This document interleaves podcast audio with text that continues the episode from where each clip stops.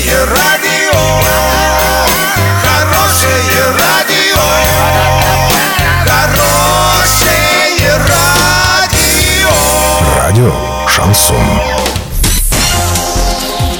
В студии с новостями Олеся Колпакова. Здравствуйте. Спонсор выпуска «Строительный бум». Низкие цены всегда. Картина дня за 30 секунд. С 9 апреля в Орске начнутся субботники. Минприрода России может выделить средства на ликвидацию экологического вреда для Блявинского рудника. Подробнее обо всем. Подробнее обо всем.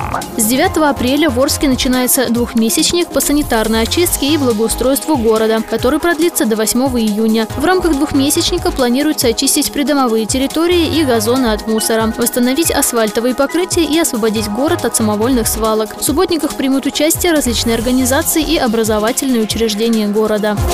На ликвидацию экологического вреда от Блявинского рудника может выделить средства Министерства природных ресурсов России. Ведомство открыло сбор заявок на реализацию подобных проектов по всей стране. Напомним, уже несколько лет возникает множество вопросов по поводу экологической безопасности Блявинского месторождения. Жители Медногорска и ближайших к нему поселков боятся, что изумрудные воды из карьера попадут в грунтовые.